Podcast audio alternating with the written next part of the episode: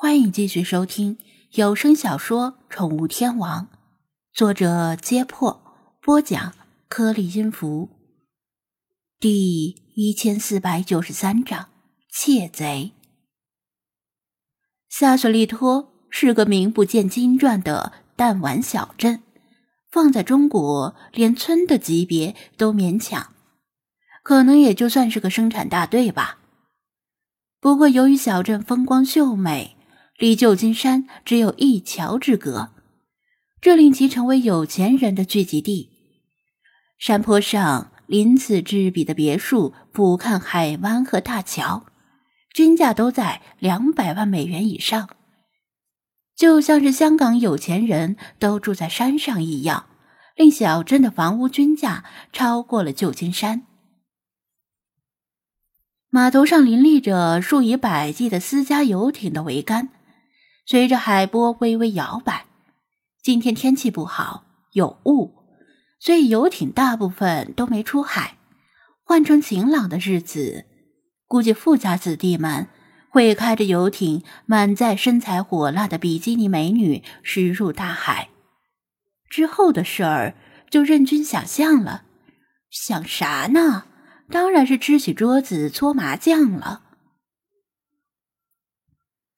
其实还不到午饭时间，不过考虑到缪尔国家公园那边可能没什么餐厅，小雪说话算话，请张子安到海边的一家餐厅吃饭。其实无论有没有张子安，他都会在这里吃午饭，顺便向网友们介绍美食。作为富人云集的小镇，餐厅的价格当然算不上便宜。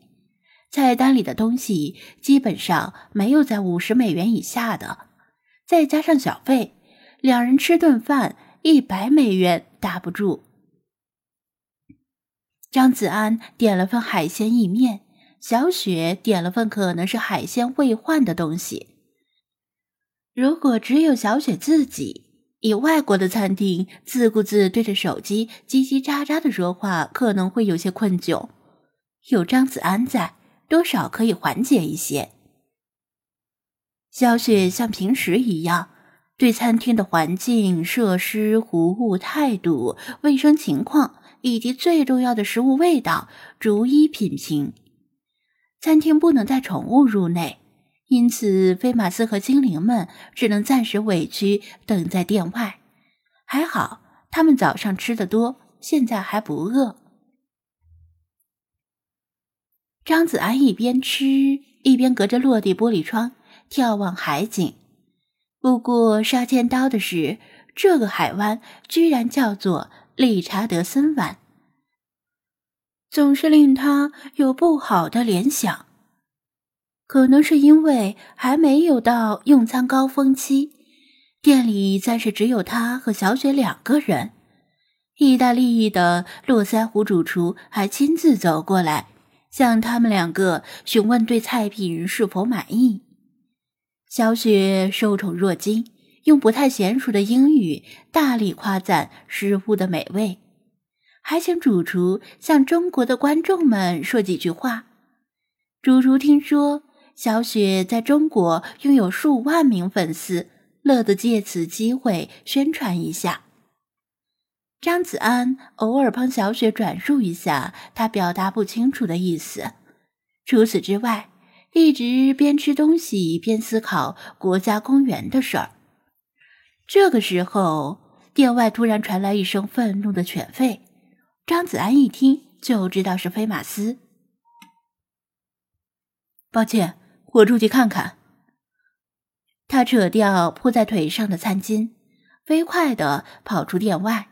小雪反应慢了一步，而且她正咀嚼着一块洋葱，不停的夸赞好吃。所以等她回过神来，张子安早已夺门而出。他刚跑到店外，还不明白发生了什么，只看见一个男人正踩着滑板飞速远离，飞马斯紧紧追在后面。嗯嘎，那个小偷偷了那个女人的包。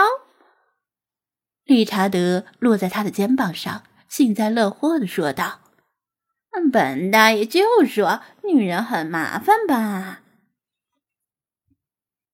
张子安转头看向租来的车，只见一根薄铁条扔在地上，一侧的车门被撬开了。他进店吃饭的时候，精灵们也没留在车里，而是在周围闲逛。据理查德说，有个邋遢的男人腋下夹着一个旧滑板，走过他的车，向里面看了一眼。看到张子安和小雪的背包留在车内，没有取走，于是从车旁经过，又折返回来，趁人不注意，借助衣服遮挡，用随身携带的薄铁条插进车窗密封胶条内，把车门的锁撬开了，然后拎起小雪的包就上了滑板。菲马斯最先注意到这个男人有些鬼鬼祟祟，但没有多想。即使见他折返，也只以为他突然想起什么事，要原路返回。这人轿车的动作娴熟而隐蔽，几乎是眨眼之间就撬开了。菲马斯离得最近，这时才明白这人是个偷包贼，狂吠示警，并且立刻追了上去。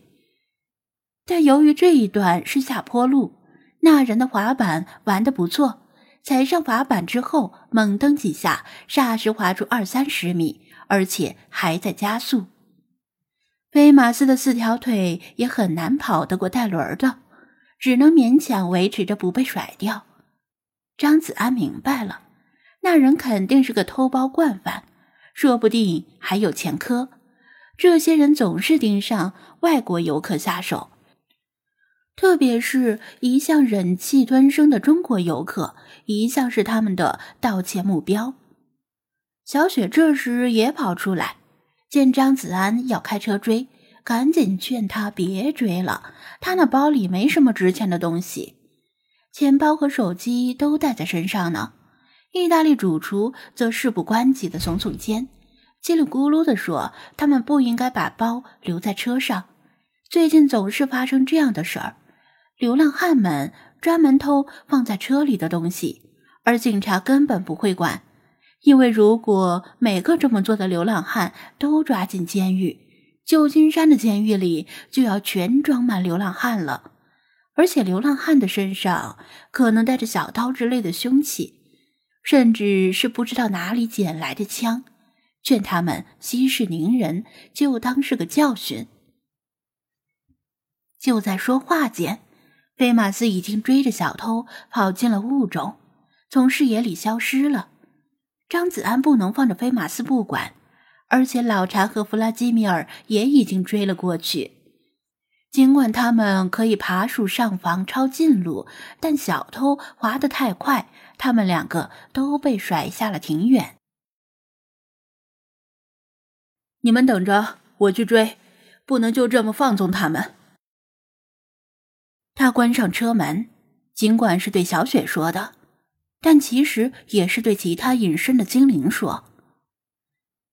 意大利主厨摇摇头，显然不赞成他这种舍命不舍财的行为，殷勤的拉开店门，请小雪继续进店吃东西。张子安对地形不熟，再加上有雾，不敢开得太快。等餐厅消失于身后的雾中，他摇下车窗。对雾中喊道：“菲马斯，你在哪儿？”汪！左侧遥遥传来菲马斯的叫声，听着还挺远。菲马斯不时的吼一声，他循着声音，顺便把老查和弗拉基米尔接上车，渐渐驶出这座面积只有不到五平方公里的小镇，来到镇后一片郁郁树林的边缘。我警告你，你要是再敢过来，别怪我不客气。小偷被菲马斯堵在这里，手里握着一把小刀，色厉内荏的对他挥刀恫吓。